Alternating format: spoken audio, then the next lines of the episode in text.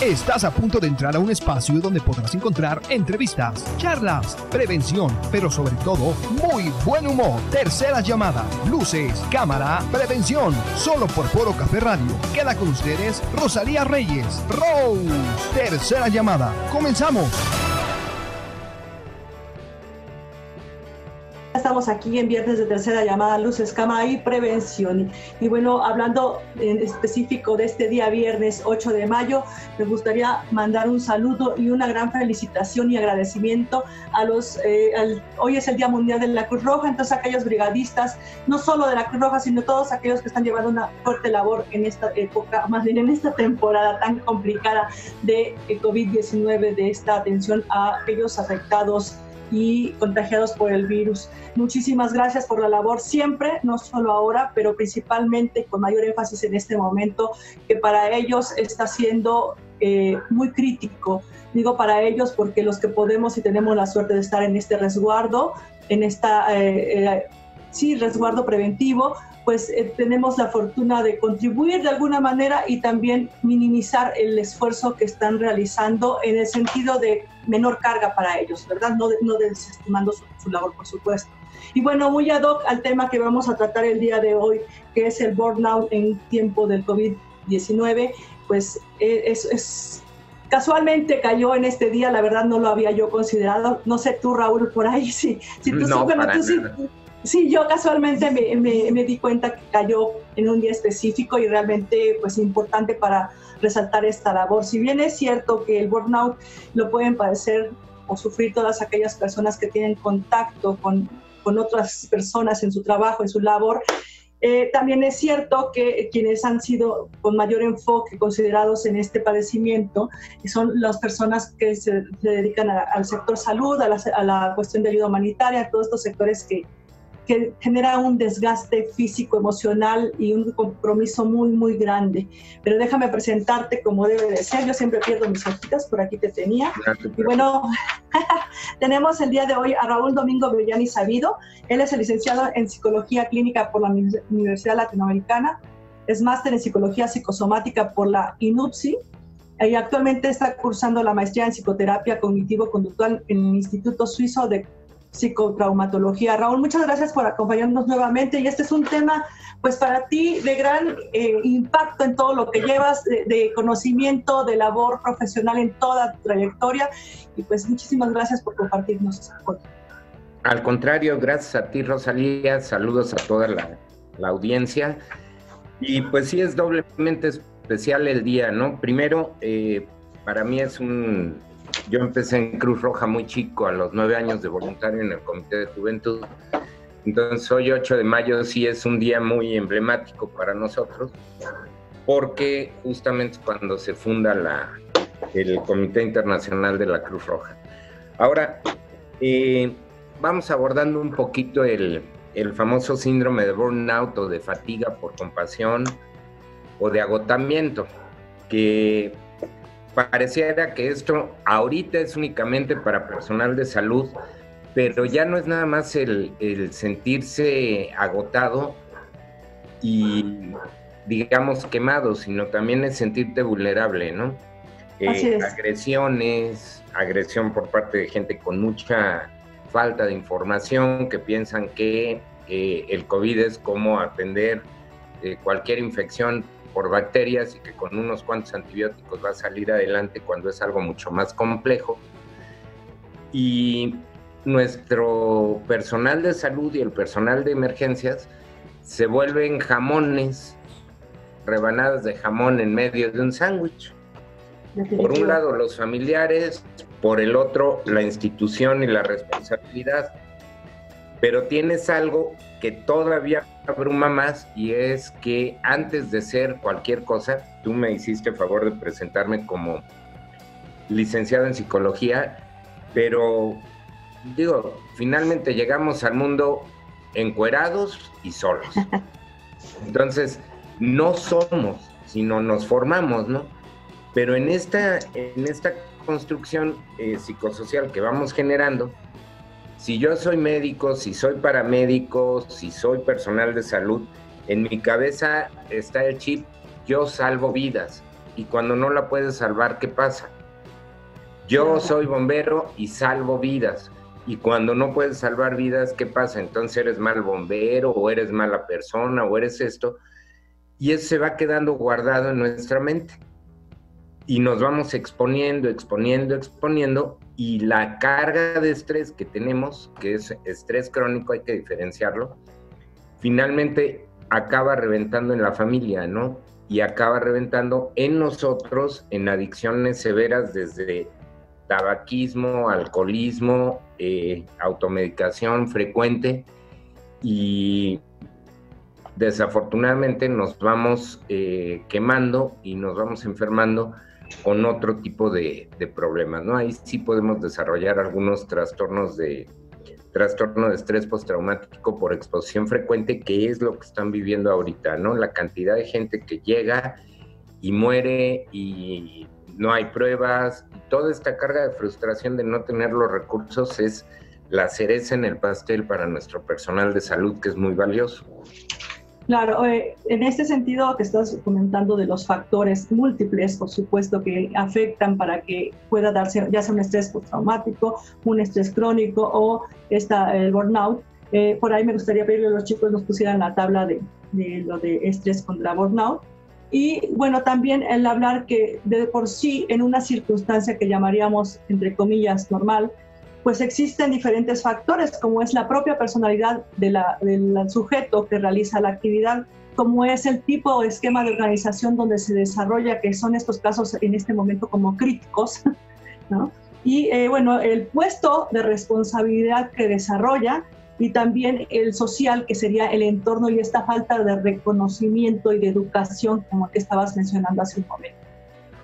Sí, el, yo añadiría algunos otros componentes, ¿no? El primero es eh, qué esquemas fueron los que fui desarrollando durante mi, a lo largo de mi biografía, a lo largo de mi vida, en los debo y tengo, ¿no?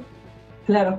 Yo debo hacer esto, tengo que hacer esto, ¿no? Entonces, muchos, eh, desde el DCM3 más o menos, se saca de el manual estadístico de los trastornos mentales, se quita el trastorno altruista de la personalidad.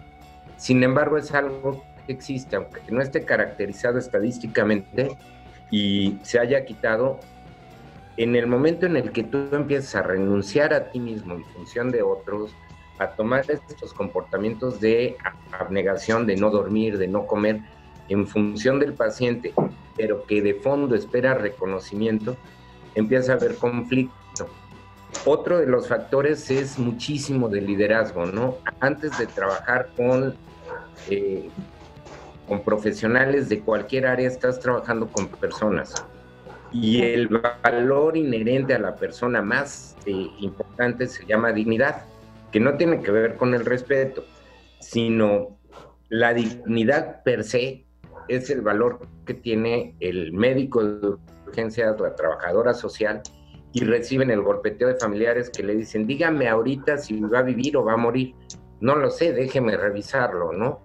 O el personal de la ambulancia que llega, no, ya se tardó una hora somos 20 ambulancias de 200 ambulancias y, de, y 20 nos dedicamos únicamente a pacientes COVID. Entonces, esta sobredemanda añade el factor de riesgo. Yo me estoy exponiendo y como conozco la enfermedad, conozco el riesgo, me cuido más de no llevarlo a casa y automáticamente se produce mayor eh, distanciamiento de la familia.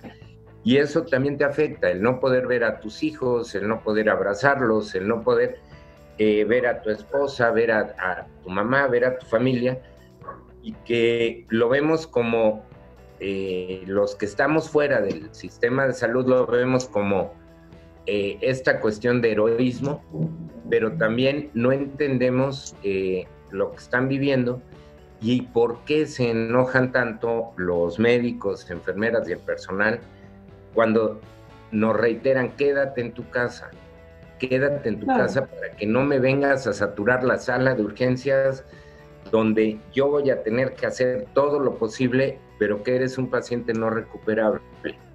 Y el primer responsable de cuidarte eres tú. Por supuesto, ahí hablábamos de la responsabilidad social en algún momento en otro programa. Y bueno, el autocuidado es una de las principales necesidades culturales que necesitamos pues desarrollar implícitamente o intrínsecamente, porque ah, por más educación que se ha tratado de generar, la vamos dejando de lado y tampoco la vamos transmitiendo, que es otro factor que, que, ha implicado mucho este desgaste eh, para toda la sociedad, ¿no? Y bueno, lo que decías de los debos y los tengo, esta cultura que tenemos de si no sabes hacerlo o no puedes hacerlo, eres fracasado, tienes estigmas sociales desde la propia familia y ahora esta cuestión de si yo regreso a mi casa para ellos también implica un riesgo y la agresión que estamos viviendo de la sociedad hacia los paramédicos, médicos, enfermeros. Hace un momento leí algo que de verdad me impactó mucho. He oído, digo, no deja de ser menos el hecho de que los agredan verbal con líquidos o golpes, pero ya matar a personas que se dedican al servicio de salud y eh, de una manera tan violenta como la nota que alcancé a leer hace un momento, de verdad estamos eh, en un espacio muy crítico, en un momento muy crítico social, debemos de concientizarnos. Si no hay médicos, no hay quien nos atiendan. Si no hay una persona capacitada, ¿quién nos va a sacar adelante? O sea, al revés, hay que darles apoyo, reconocimiento, eh, eh, más el moral, el, económico, si es posible, el contribuir a, tal vez alguna causa de, las necesidades de las que más quejas está habiendo en estos servicios es no tienen equipo y esto es parte de todos. Y también es parte de, tú tocaste dos, dos palabras que son fundamentales. Una que es el autocuidado eh, y la preparación. en 2003 empezamos a hacer preparativos a nivel del país para la pandemia por influenza aviar, que era lo que se esperaba. Y entonces se hicieron preparativos y simulacros y manuales y un montón de cosas. Hasta ahí queda la preparación en papel. Si yo no tengo los equipos de protección personal para el personal que se va a exponer y tengo un muy buen plan, mi plan no funciona porque no hubo etapa de preparación. Así La otra cuestión, eh, en el programa pasado que me invitaste, yo tocaba el tema de estigmatización y justamente lo que estamos viviendo es ahorita la secuela del empezar a estigmatizar a la gente, ¿no? Tú como enfermera o como médico te estás volviendo un sujeto de riesgo. Tú eres el apestado, tú eres el que disemina la enfermedad, tú eres esto. Eso es una estigmatización absurda y, y negativa de la sociedad, pero ya está trascendiendo a la violencia. Así es. Y ya está trascendiendo a la agresión eh, hablabas de reconocimiento económico, de reconocimiento de diferentes formas. Es un poco lo que vivimos los, y ahí hago la, la asociación, los que empezamos en Cruz Roja hace muchos años.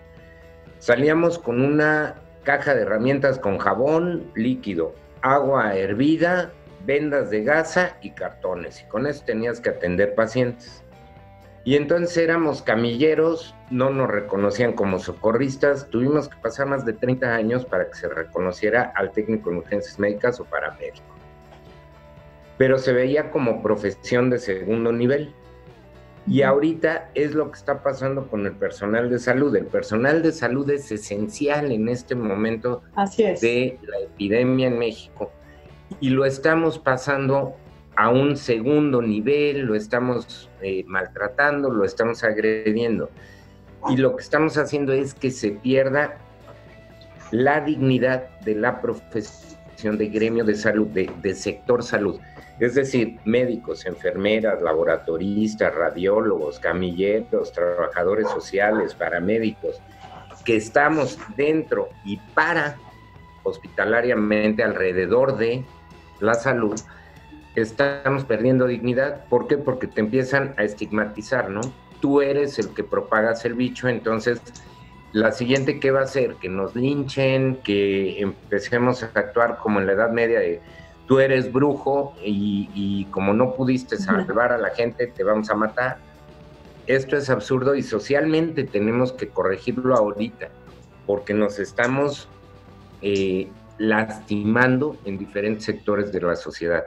Y el sector salud es fundamental para la vida de una sociedad y de una comunidad. Sí, lo que te decía hace un momento, o sea, si no estuvieran estas personas con estas especializaciones y, tratando de, de, aportarnos, de ayudarnos en la medida de sus posibilidades, es complicado que pudiéramos salir adelante. Un remedio definitivamente podrá ayudarte a calmar un malestar, pero no a sanarte. Y este estigma, como lo acabas de mencionar, es como todos muchas otras cosas, ¿no? Antes si traías el cabello corto, si te vestías de una manera. ¿Qué va a pasar ahora con estos eh, funcionarios, estos servidores públicos? Pueden negarse a hacer un servicio que es necesario en este momento de gravedad, ¿no? Eh, y digo, si en juego está mi vida, yo puedo negarme a hacer lo que soy lo que estudié, no, no, participar de esa manera. Estamos perdiendo piso de, de esta forma y, y, además hemos olvidado que esto, como decíamos en un principio del programa, no solamente es el hecho de cómo se visten, sino su conocimiento, su servicio, su profesionalismo, su familia, su tiempo, su cuidado, su, protección personal. ¿no? Estamos en una complejidad social muy grande, eh, lo mencionabas la otra vez también. El estrés social es eh, de un lado que tenemos miedo y el estrés laboral del otro lado de ellos por dar toda su, atención a la sociedad es un factor muy complicado. Como dices, ah, debe haber algo que, que, nos haga tomar conciencia de conjugar fuerzas. Así es, y Parte de ello, eh, por ejemplo, si entramos un poquito al estrés crónico, ya es estresante trabajar en el sector salud. ¿Por qué? Porque de repente tú puede llegar un accidente de un transporte público con 40 pacientes a urgencias y, y tienes que expandir servicios y no siempre tienes lo que requieres, ¿no? No hay quirófano suficiente, se descompuso el tomógrafo, no funciona la máquina de rayos X hay muchas cosas alrededor que es una constante fuente de estrés, fuente de estrés y fuente de estrés para eh, el personal de salud. Y eso te va generando frustración, frustración, y va apareciendo el síndrome de estrés crónico que va a desencadenar en el burnout, en, el quemarnos, ¿no? Puede ser de, de aparición larvada, es decir, aparece lentamente, o puede aparecer de manera explosiva de que alguien diga, ¿sabes qué? Yo me voy y dejo esto, ¿no? Eh, nos hemos, en algunos momentos que hemos eh, apoyado a grupos de muchachos que están cursando el internado, que están haciendo su, su internado en medicina y que empiezan otros con residencia rotatoria, de hacerles sesiones de desahogo eh, psicosocial, psicoemocional, y llega un momento en el que muchos quieren votar la carrera o votar la especialidad porque dicen, ya no puedo, no puedo con la presión del hospital, no puedo con lo que tengo que hacer, pero no tengo los recursos y empiezan a, a desertar de la carrera y tenemos muchos médicos que dejaron la carrera trunca que trabajan en otras áreas, ¿no? Algunos trabajan en laboratorios farmacéuticos, otros en farmacias, otros de plano se olvidaron de, cualquier tema de salud. Pero esto tiene mucho que ver con las condiciones. Lo que estamos viviendo no es el COVID nada más, es el olvido del sistema de salud por décadas, porque, pues bueno, la gente iba, hacía filas, si exigías, y esto hizo florecer muchísimo la medicina privada, puedo pagar otra cosa, me voy a un hospital privado, pero el mismo médico que me atiende en el IMSS me va a atender en el hospital privado. Y tuvimos el caso de un amigo excelente que el mismo médico que operó a su hijo en un hospital privado era el subjefe de servicio en un hospital del Seguro Social. La diferencia que es pues, que no vas a tener todo bonito, todo nice y la garantía de que si pagas obtienes todos los recursos. En la medicina pública, en la salud pública, nos hemos olvidado de fortalecerla, de dignificarla. Y eso se lo estamos cargando ahorita al personal de salud. Pero bueno, en... Eh, obviamente, el... Sí. Yo creo que las circunstancias que estamos viviendo si bien es cierto todo lo que comentas con respecto al sector salud y que desafortunadamente eh, no lo ha hecho crecer o evolucionar, también hablamos de una gran demanda social que tenemos y que tenemos eh, pues desfases constantes, ¿no? Eh, también es cierto que en una situación relativamente normal hay quienes tenemos la suerte de tener un buen servicio y que hay algunas instituciones del sector eh, salud público que tienen una buena calidad con los insumos, como dices, eh, que tengan, ¿no?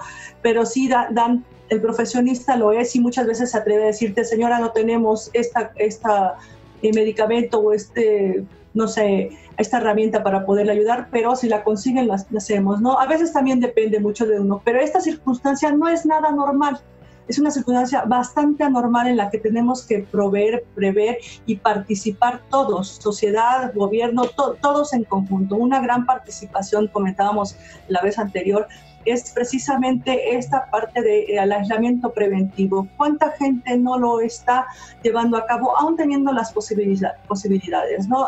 Creo que también va mucho en este sentido de criterios, eh, en la cuestión de apoyo. ¿no? En la cuestión de del burnout, como estamos hablando eh, en este momento, eh, nos estamos enfocando específicamente en, la, los personal de salud precisamente por la circunstancia crítica que estamos eh, llevando a cabo en el país. Pero hay muchas más personas, hay diferencias, en, hace un momento lo mencionabas, entre el estrés y el burnout, y también podríamos hablar los tipos de, de formas de que se presentan el burnout en los, en los diferentes, en las diferentes, este, se me fue la palabra, profesiones, perdón. Hola, tenemos, por ejemplo, en el cuidado de adultos mayores. En el cuidado de adultos mayores también tenemos burnout. En el cuidado de niños también tienes burnout. En el cuidado de adolescentes. Vamos, el burnout no es más que un síndrome de estrés crónico al que te estás exponiendo, exponiendo, exponiendo, y que también va a tener, por ejemplo, el de el personal que está en atención al público en un call center, también van a estar expuestos a este estrés crónico. En la situación actual, lo que está generando es que hay una sobredemanda del medio de una situación anormal en una función específica que es sistemas de salud. Ahorita, por ejemplo, los niños están con un nivel de estrés, pero terrible ya porque ya son dos meses.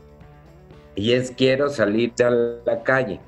En el caso de eh, las personas que viven al día, que tienen que trabajar día a día para poder tener el dinero, pues también hay una situación de estrés crónico muy severa y en el caso específico del, personal expuesto, policías, personal de urgencias, incluso todo lo que le llamamos actividades esenciales, el señor de la basura, eh, pues van a empezar a tener eh, problemas de síntomas y síntomas que normalmente acabamos viéndolo como, como común ¿Qué síntomas se van dando? Por ejemplo, tienes manifestaciones de sentimientos de desánimo y de desesperanza, ¿no? ¿Para qué me esfuerzo si esto no está funcionando? ¿Para qué doy más si no estamos avanzando? Eh, disminución de la capacidad de funcionamiento, es decir, mi rendimiento empieza a bajar, me empiezo a agotar más fácilmente, empiezo a separarme un poco de mi rol, es decir, me vuelvo irritable, ya no atiendo a la gente como es, y esto lo vivimos, por ejemplo, eh, en, la, en los eh, refugios temporales, en centros de eh, resguardo de personas con sintomatología que hubo en otros países, que la gente empezó a, a tener sentimientos de desesperanza, ¿no? Y nos está pasando con los adultos mayores. Cuídate, ponte el cubrebocas, no salgas. Yo ya qué, yo ya viví, ya no pasa nada, no importa si me muero. Eso es desesperanza. ¿Qué pasa con el cuidador? Que te empiezas a quemar y a desesperar porque dices, ¿cómo logro ayudarte? ¿no? Otra cosa que nos va a ocurrir es eh, que empieza a haber incremento en conductas adictivas, en conductas de incremento de consumo de nicotina, de alcohol, de algunas sustancias. Eh, me he encontrado con algunas personas que están consumiendo automedicadas este, diferentes clases de antidepresivos, ¿no? Están tomándose dos o tres antidepresivos para aguantar y eh, hay conducta evitativa, que es no quiero hablar de lo que pasa, no quiero hablar del tema, no quiero hablar de lo que estoy sintiendo y mucho menos abrir las emociones que estoy sintiendo cuando llega una persona, un adulto mayor, y yo lo asocio con mi mamá o con mi abuelita y muere en el hospital, pero eso me pasa cinco veces al día, obviamente me va a generar un nivel de estrés impresionante, ¿no? Sumamente elevado y se va haciendo crónico hasta que me quema, hasta que se produce el famoso burnout, ¿no? Y en estas formas, pues vamos a tener agotamiento físico, va a empezar a haber ausentismo, hay gente que no quiere ir a trabajar, va a haber eh, rebelión, ¿qué es lo que pasa eh, con los pacientes, no? Lo que pasó en Ecatepec, el familiar que llega con un paciente COVID a urgencias debe ir preparado a que puede ser la última vez que lo vea, porque para poder entrar a visitarlo ya no hay el equipo de protección y como familiar no vas a llevar un Tyvek, mascarilla, etcétera. Eso va a generar que los familiares estallen contra lo primero que ven, que es el personal de salud, y empieza esta, esta distorsión de tú lo estás matando. A ver, el señor es diabético desde hace años, trae sobrepeso, fuma, bebe, etcétera. Hay hábitos de salud negativos desde mucho tiempo atrás. Adquiere el COVID y entonces digo, no, usted lo está matando, no, él se estaba ya matando, se estaba deteriorando desde antes, ¿no? ¿Cuántos de nosotros lo estamos haciendo? Entonces, no hay que, olvidar que esto se presenta conductas maladaptativas y obviamente a muchas, muchas, muchas infracciones y violaciones a la dignidad y al respeto de, los profesionales en, en, cualquier rama, ¿eh? tanto de salud como cuidadores de adultos mayores, etcétera, ¿no? El caso que hubo en Monterrey de un paciente de COVID y vacían un asilo de adultos mayores y los familiares pueden decir, es que ahí lo contagiaron. No, tú también como familiar pudiste haberlo contagiado, ¿no? En ese momento. Entonces, es, muy, es una situación muy compleja, muy llena de emociones y somos muy vulnerables a la información falsa. Eso hay que cuidarlo muchísimo, la información falsa, ¿no? Las famosas fake news, porque en el interior de áreas de trabajo donde estoy expuesto, pues se van a convertir en chismes de trabajo. Oye, que hay tal cosa, que van a recortar personal, que va a haber esto, que va a haber aquello, y como estoy en una condición psicoemocional vulnerable, voy a explotar y es cuando vienen los episodios de mucha ira y pleitos entre compañeros, ¿no? Un, estresor más y que además genera distorsión en la organización laboral.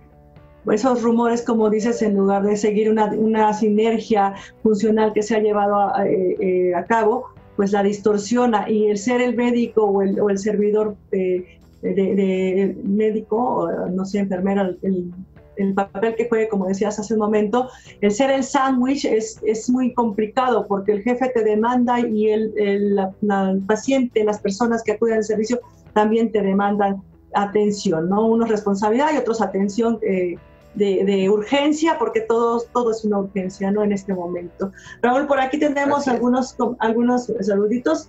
Creo, no sé por qué lo pregunta, pero dice, ¿no será burnout yo creo que sí, pero no sé, no, digo, sí estamos hablando del tema, pero no, no entendí por qué la pregunta, pero ya le aclaré que, sí, efectivamente estamos hablando de burnout.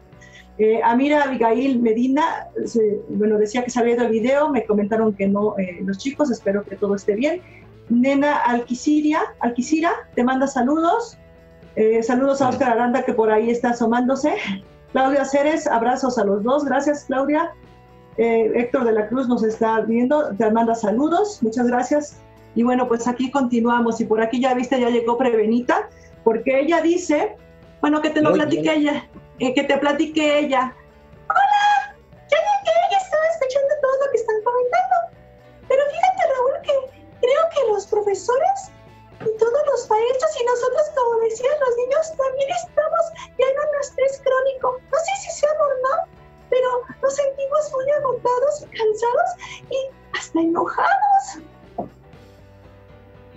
Es normal ante una situación anormal.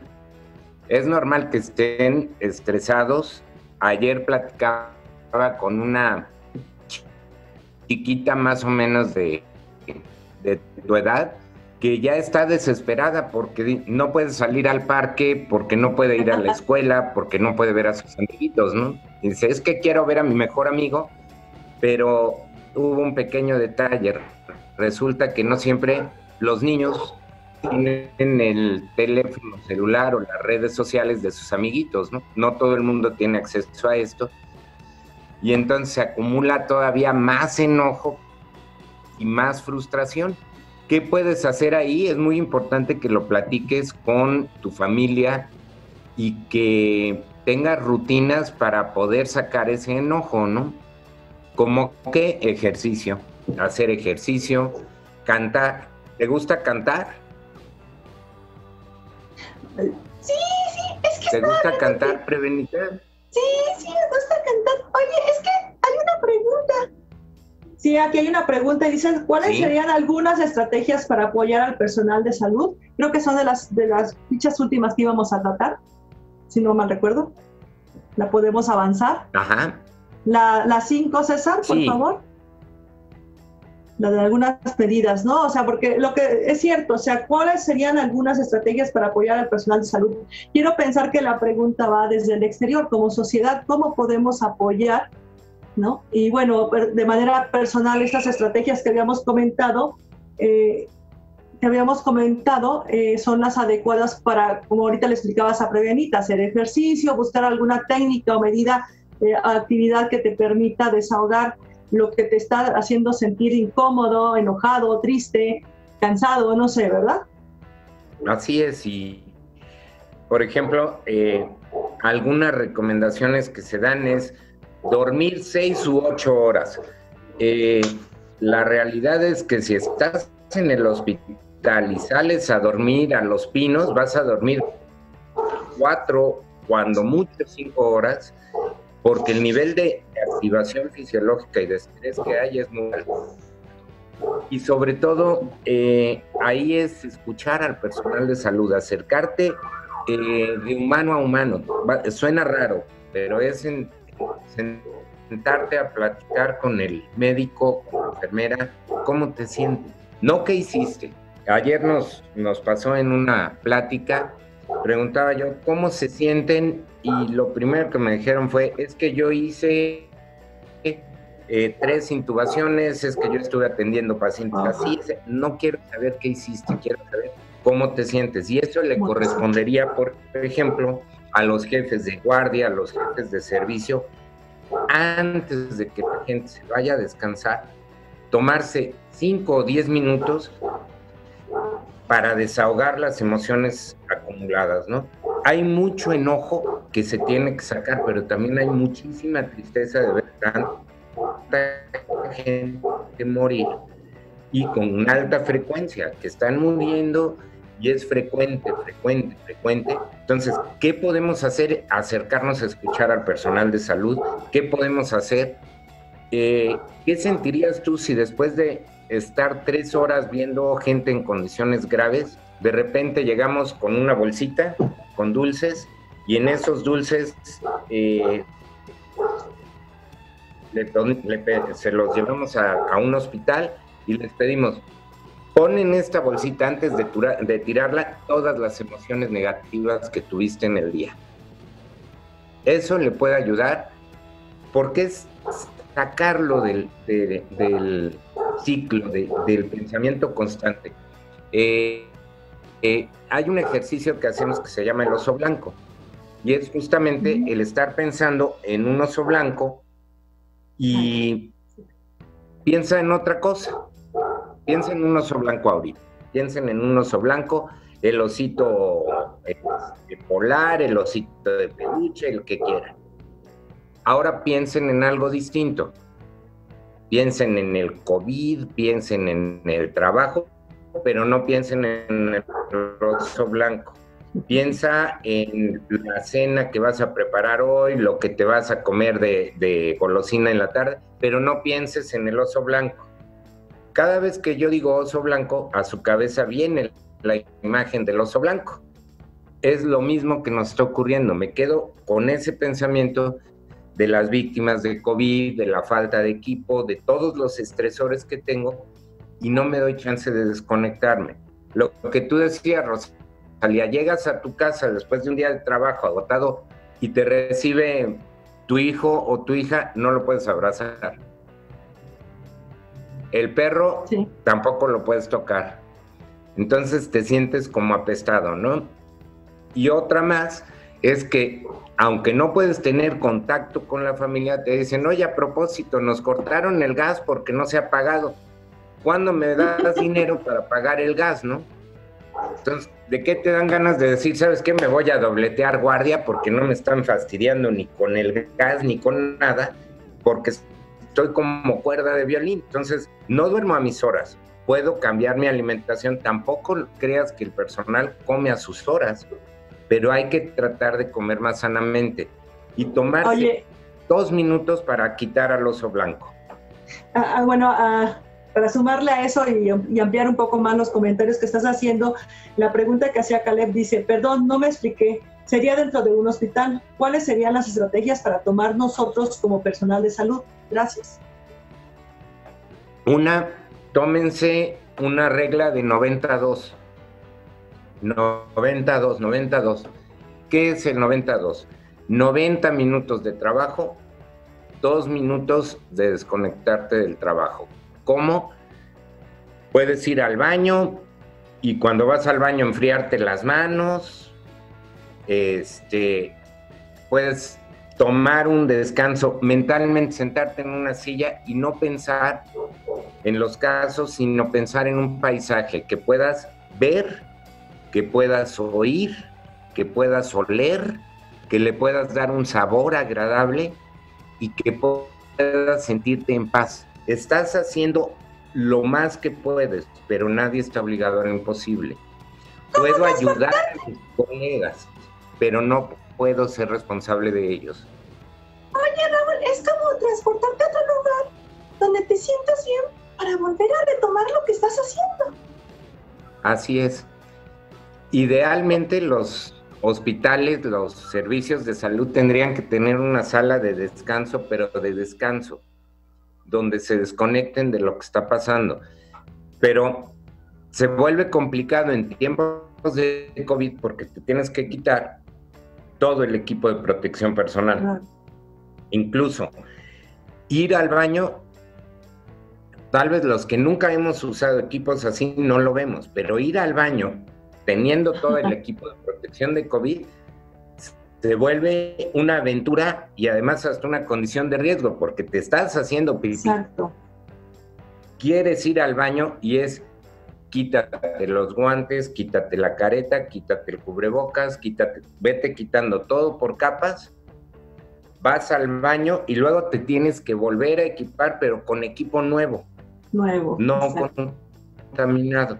Y en ningún momento tenemos una unidad de descontaminación donde tú salgas con el equipo, te descontaminen, te puedas quitar el equipo, puedas ir al baño y ese equipo, equipos que sean reutilizables, como se hacen materiales peligrosos, pues, que usas eh, otro tipo de, de, trajes. No, no digo nombres porque suena marca comercial y no se vale. Pero es importante eso, ¿no?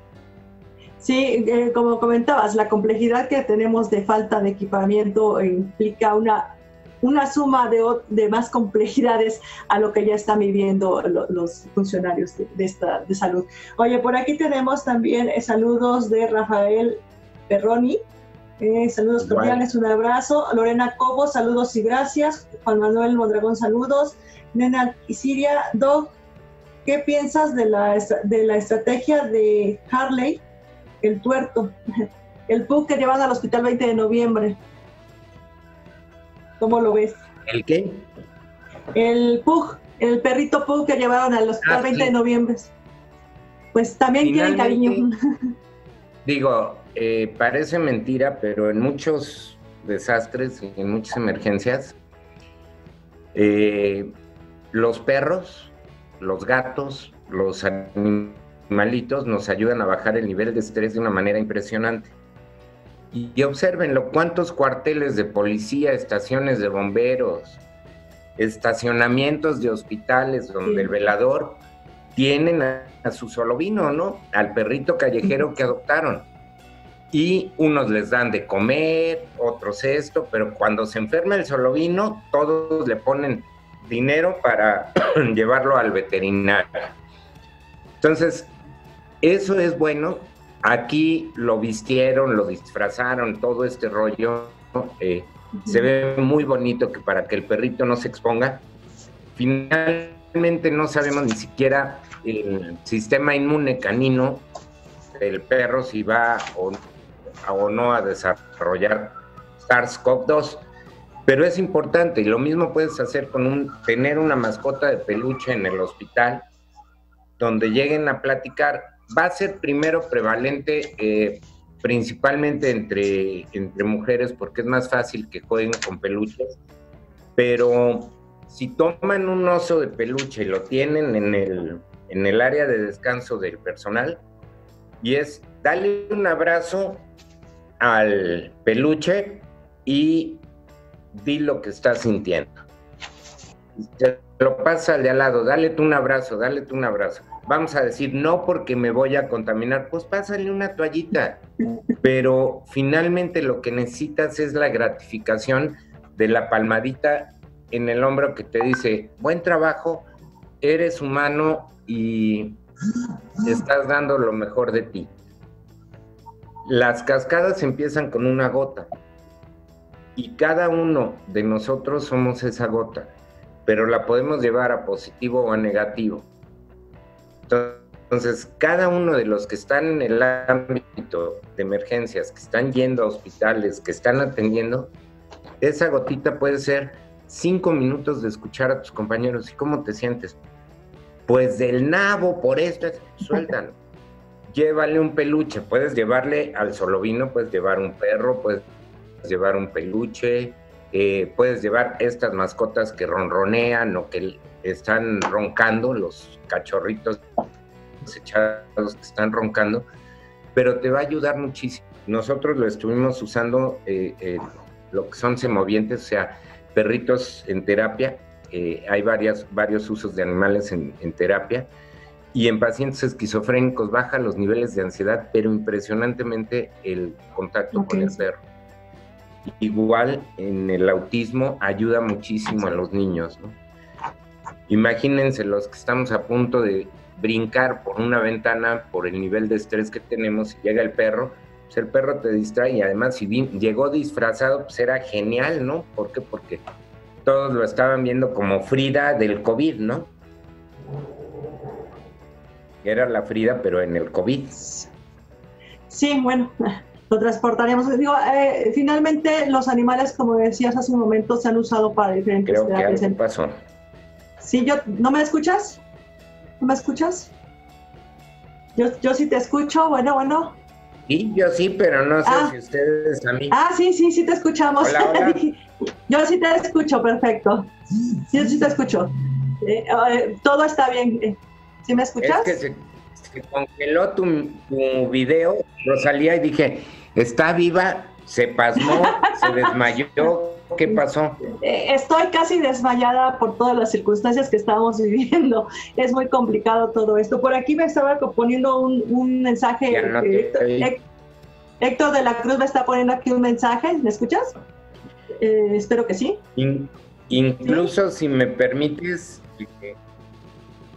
si me permites, eh, nosotros estamos brindando apoyo en línea a personal de salud de manera gratuita. Todo el que esté en un hospital o en un en áreas de salud y que necesite hablar de lo que está viviendo, estamos dando este apoyo.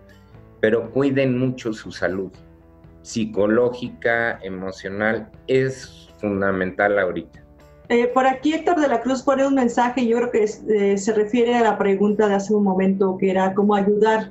Dice playera y pantalones 3, pijama quirúrgica, traje de polipapel, traje de polietileno, cubrebocas simple, triple, capa termosellado, cubrebocas específico, turbante, doble guantes, más equipo quirúrgico, si es el caso. O sea, no sé si está hablando de cuando comentabas de que había que quitarse todo esto, este equipo para poder ir al baño. Quiero pensar que, se está diciendo. Y después dice todo estéril, por eso no entiendo si lo que está diciendo que es con lo que se podría contribuir. Ojalá y después nos aclare por ahí el, el mensaje para que sea más congruente lo que no, estamos entendiendo. Y bueno, de los comentarios que hacías hace un momento, eh, también esta parte del estrés tiene dos, dos vertientes, ¿no? El positivo y el negativo. Hay quien al sufrir todas estas circunstancias se deprime, se, se eleva la, se desanima de lo que está haciendo y pierde ese, ese gusto de hacer su labor como, como lo aprendió a hacer con su profesionalismo.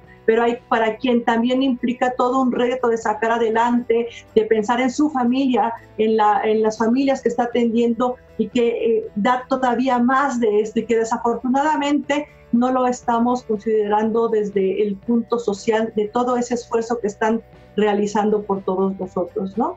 Y bueno, eh, la cuestión de que mencionabas hace un momento de, de decir, vamos a ponerle un nombre a nuestra emoción, vamos a decir qué sentimos, dónde lo sentimos para poder también identificar que estamos viviendo esta circunstancia, porque entre la culturización que tenemos de emociones y, de formas de ver la vida, y la circunstancia real que estamos viviendo, no sabemos decir ni ponerle nombre a esta emoción por no vernos vulnerables, por no vernos, eh, pues sí, a veces dentro de la familia no queremos que nos vean débiles, por decirlo de alguna forma, Raúl, o preocupados. Así es. Y digo, eh, muchos de nosotros cuando hemos estado por años en servicios de urgencias, aprendemos a resolver de una manera eh, negativa porque contenemos la emoción, ¿no? Entonces, esas emociones eh, estallan cuando empieza a haber sobreexigencias en la familia, empieza a haber sobreexigencias de un tipo, de otro, de otro, y empieza a haber comportamientos evitativos de nuestra parte, ¿no? Es decir, yo no, no voy a a mostrar mis emociones porque me van a lastimar, ¿no? Y pues si somos un, eh, tocamos un poquito de historia, eh, esta parte del estrés crónico y la depresión, Aristóteles decía, el esfuerzo no recompensado conduce a la melancolía, ¿no? Entonces, con eso me, me permitiría abarcar realmente todo, ¿no? Recompensado en un bien hecho. Bueno, ya casi nos tenemos que ir, pero quisiera que nos dijeras dónde te pueden localizar para el apoyo que mencionaste psicológico. El, correo electrónico es eh, raúl.miliani, mi apellido, arroba impe, impe, punto com, punto mx. Y, podemos hacer sesiones eh, de grupo vía Zoom también para los que estén en, equipos en el mismo lugar, se puede hacer vía Zoom. Y teléfono el 5585 690636. Ok, oye Raúl, y algunos, algunos eh, no sé, eh, sí tips muy concretos que se puedan diferenciar entre el estrés crónico y el burnout, eh, ya que son muy parecidos, algo que pudiéramos tener para identificar que estamos rebasando ya un límite. Por ejemplo, eh, insomnio. Empiezo a no poder dormir y empiezo a dormirme tomándome media botella de vino tinto Después una botella de vino tinto. Después botella y media de vino tinto. Desde que te estás tomando media botella de vino tinto para poder dormir, eso es burnout. Cuando empiezas a sentir poca empatía con tu trabajo y con tus colegas, con los usuarios del servicio que das, es burnout. Por ejemplo, en el estrés las emociones están a flor de piel. En el burnout ya es, ay, esta señora ya va a empezarse a quejar, ¿no? Ah, otra vez, que le duele. Pues, si no se está quieta, ¿cómo no le va a dejar de doler? ¿No? O, ay, otra vez nos están llamando al servicio tal, ya sabemos que va a ser falsa alarma, ¿no? Que asfixia. Entonces, cuando ya empiezo a tener aplanamiento afectivo, aguas porque eso es burnout, eso ya no es estrés. Otro es la baja realización personal. El ya no me importa eh, tener más eh, actividades profesionales. Otra es la despersonalización, es como decir, eh, esta frase tan trillada en las parejas, ¿no? Es que no eres tú, soy yo. Llévenlo al ámbito laboral. Es que no es el servicio de, urgencia, soy yo el que ya no puedo, ¿no? Entonces cambien mi hospitalización, cambien mi consulta externa. Esas eh, cosas ya te hablan de, síndrome de burnout. Otro eh, clave es el, el aumento en el consumo de sustancias. ¿Qué tiene que ver? Cigarro, alcohol, antidepresivos, ansiolíticos, que empiece yo a consumir, aguas porque se empieza a disparar. No voy a decir en qué hospital, pero cuando se hizo la impermeabilización de una zona del hospital, se encontraron más de 1.500 botellas de alcohol vacías. Y era lo que se había consumido más o menos en un mes. Entonces eso es muy serio porque la forma de lidiar con el estrés lo estoy haciendo con alcohol. Y como tenemos eh, pues facilidad de acceso a ciertos medicamentos o sustancias, los veamos ahí. Otra eh, cuestión muy importante es cómo anda su nivel de tolerancia. ¿Qué tan tolerantes estamos? Si yo ya estoy con una tolerancia mínima, mínima, mínima, y con una actitud pasiva ante lo que está pasando a la burocracia, la falta de equipo, etcétera, ¿Qué es lo que va a, ocurrir? Que eso ya es burnout. Eso ya no es estrés crónico. Estrés crónico es eh, sobreexigir de lo, que necesito, pero no puede ser eh, que esté yo agresivo porque eso ya es burnout. Ok. Oye, pues eh, ya, ya casi nos vamos, te decía, y bueno, para ello debemos de considerar el hecho de que cualquier trabajador pero en este caso en específico, a todos estos servidores que nos prestan el apoyo en ayuda humanitaria, en salud, no son héroes, son seres humanos, son personas igual que todos nosotros y debemos agradecerles el rendimiento y su aporte y, la ayuda que nos están brindando. Más que el profesional, profesionalismo, nos están brindando su humanidad y darles las gracias por todo, por todo esto que nos están dando en este cuidado. Eh, desgraciadamente a sus familias por todo, sí, porque sacrifican. Están prestando tiempo extra, ¿no? Así es, así es porque ahorita no hay ni tiempo, ni turno, ni nada, ¿verdad? Eh, agradecerles a todos, todos ellos por toda su labor, para, no, para nosotros que estamos cuidándonos, tratando de cuidándonos y para todos aquellos que por desgracia tienen que llegar con un síntoma grave al, al hospital y aún así están dando al 100%, el 100% con o sin el equipo que haya como lo mencionabas hace un rato, desafortunadamente los servicios de salud no son lo que quisiéramos, pero bueno, ellos están dando todo, todo de ellos. ¿no? Sí, muchas gracias a todos por cuidarnos. Yo estoy muy contenta de saber que en México existen personas como esos médicos, enfermeras, todos aquellos, los paramédicos, los bomberos, los policías, que nos brindan su apoyo con todo su corazón. Muchas gracias. Pues sí, ya ves, la voz de un niño es diferente y lo dice de corazón y lo dice de una manera tan simple y tan sencilla que solamente tendríamos que decir gracias. Y también a ti, Raúl, muchas gracias por todo el apoyo del día de hoy, por todos tus comentarios. Esperamos que por ahí hubo algunos comentarios, ojalá los puedas después revisar eh, por si hay algunos que atender y pues nos puedas brindar tus datos para, de contacto también en algún mensajito para quien necesite acudir a, a esta eh, atención que nos comentaste, pueda hacerlo. Te lo agradecemos. Y pues esto es tercera llamada Luz Escama de Prevención, Raúl. Mil gracias. Gracias. Gracias y pues estamos a sus órdenes. Pues muchas gracias a todos los que nos acompañaron en el programa del día de hoy. No salgas a la calle, preventa. No, yo estoy en resguardo preventivo. Así es, estamos en resguardo preventivo las dos. Aquí estamos tratando de no llegar al burnout, un poquito al estrés, pero tratando de que vaya fluyendo un poco, ¿no? Es, llevar estas dinámicas, como comentabas, para poder ir, eh, pues, tratando de estar estables. Lo más posible. Y bueno, eh, quiero comentarles que la próxima semana tendremos programa el día jueves, ya les pondré en el, en el Facebook el programa que llevaremos a cabo. Será igual en el mismo horario a las 6 de la tarde y espero nos acompañen aquí en tercera llamada Luz Escama de Prevención. Yo soy Rose, estamos en Foro Café Radio, nos vemos la próxima semana. Gracias Raúl.